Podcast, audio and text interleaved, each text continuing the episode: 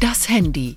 Das sind Gehäuse, Display, Akku, Tastatur und das Herzstück, die Leiterplatte, die sogenannte Platine.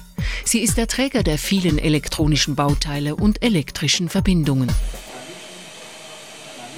In der Handyklinik in Winterthur reparieren die Elektrotechniker und Technikerinnen selbst kleinste Bestandteile. Sie erledigen Garantiearbeiten und flicken von Einzelkunden zugeschickte Handys. Eine immer schwierigere Aufgabe bei Handys, die immer mehr können und deren Technologie immer komplexer wird. Die wichtigste Entwicklung ist die Miniaturisierung der Geräte. Das bedeutet für uns, dass der Aufwand zum Reparieren immer größer wird, dass wir auf technische Maschinen angewiesen sind, die uns helfen, äh, die Geräte zu reparieren. Ich denke da zum Beispiel an einen Lötroboter, den wir im Einsatz haben, der uns hilft, defekte äh, Bauteile auszulöten und wieder neu einzulöten. Das Löten ist ohne Hilfe des Roboters nicht mehr möglich. Gesteuert wird er mit der Computermaus und einer Art digitalen Lupe, rechts oben auf dem Bildschirm.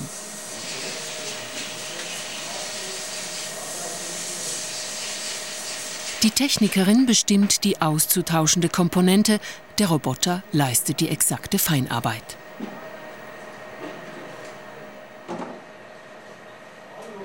Die Miniaturisierung der Bestandteile ist nur möglich dank neuartiger Materialien.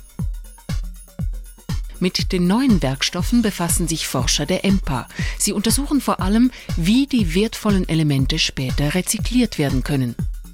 Wenn man zum Beispiel die Leiterplatten anschaut, dann sieht man, dass man in den 80er Jahren noch etwa elf Elemente, chemische Elemente drin hatte. Heute ist man bei ungefähr 40 bis 45 Elemente, wo man annimmt, dass die in diesen Leiterplatten vorkommen.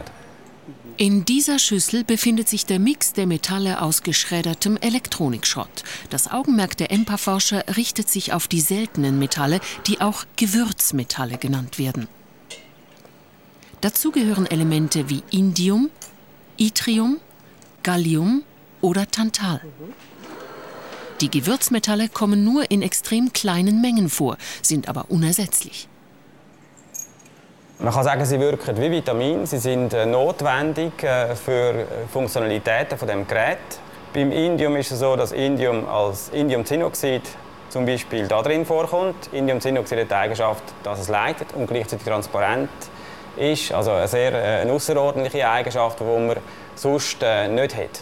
Das Gleiche gilt äh, für Kondensatoren, Tantalkondensatoren, die die Eigenschaft haben, dass sie sehr klein können gemacht werden bei gleichzeitig höherer Leistung.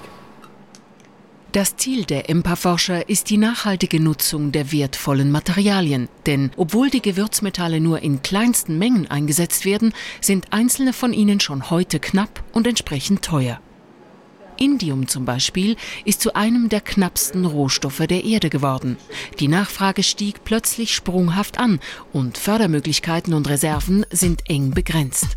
Deshalb sind Handys, auch wenn sie alt oder defekt sind, ein wertvoller Rohstoff.